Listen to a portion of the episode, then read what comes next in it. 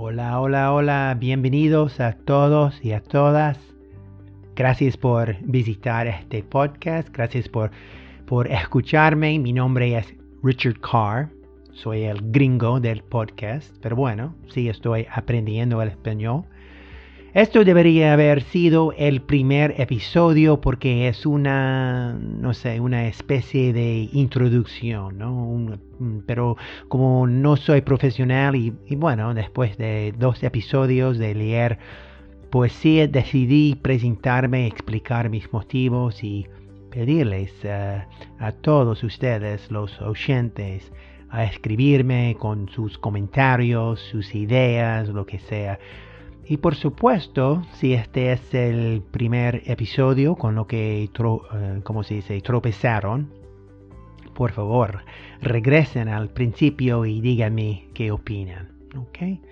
Em, gracias también, eh, no solo por estar acá, sino por acompañarme en la travesía, este camino, que mientras que es mi camino, a la vez es una experiencia compartida por todo el mundo, una experiencia únicamente humana.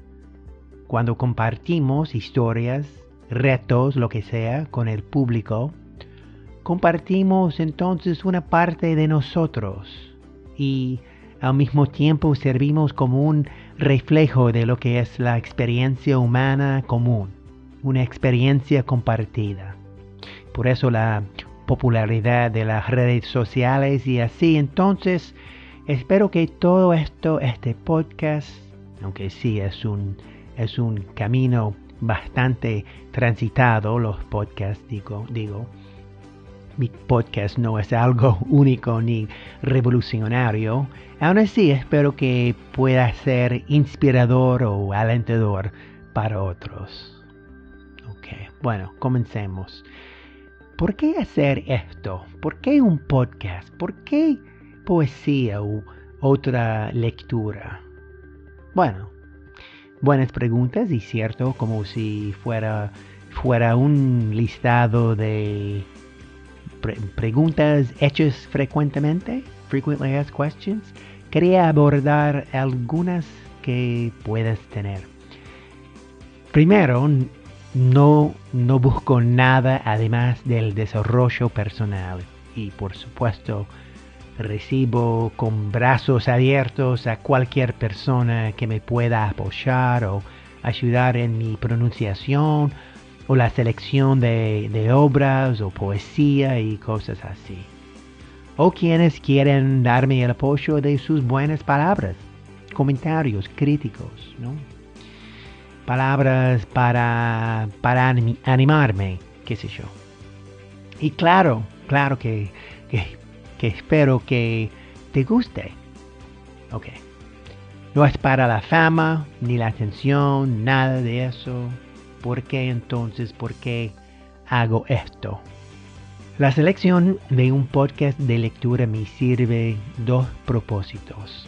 Tengo que seguir practicando no solo la pronunciación, sino el aprendizaje del vocabulario, la estructura de la gramática, o sea, todo lo que se deba hacer para rendir o lograr una lectura efectiva. Tengo que comprender lo que veo, lo, perdón, lo que leo, obvio, y lo que veo. Y segundo es que este proyecto me pone de cierta manera en el ojo del público. No es que el podcast sea bien conocido o algo así, no, pero sí me obliga a hablar en voz alta y a compartir lo que yo hago, lo que digo, lo que escribo, todo esto con otros, con otros. Es el clave. Porque esto es el obstáculo fundamental para los alumnos de lenguajes extranjeros. El miedo y la ansiedad de cometer errores o de que otros te escuchen hablar. Por eso quería crear este podcast como una forma de enfrentar todos los miedos residuos que me queden durante esta travesía. Así que Gracias por tu apoyo, por acompañarme mientras que cometo errores y aprendo y mejoro en el camino hacia el éxito.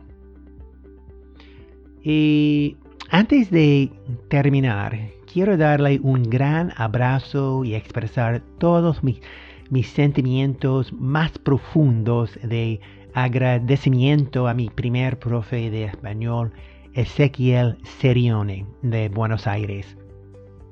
Él sabe mucho de la enseñanza, de cómo inspirarle a sus alumnos, cómo darnos confianza. Y también es una persona genial, generosa, brillante. Sabe mucho de castellano, de la cultura e historia de la Argentina y su política. Y por eso dedico este podcast, o mínimo o grande que resulte, a mi profe y mi amigo Ezequiel Serione. Gracias, ese. Un gran abrazo. Y también gracias a las docenas y docenas de personas que ya me ayudaron con las conversaciones, con contestarme preguntas y por un montón. Es demasiado para mencionarlo todo, pero gracias. Em, saben quiénes son. Gracias, muchas gracias.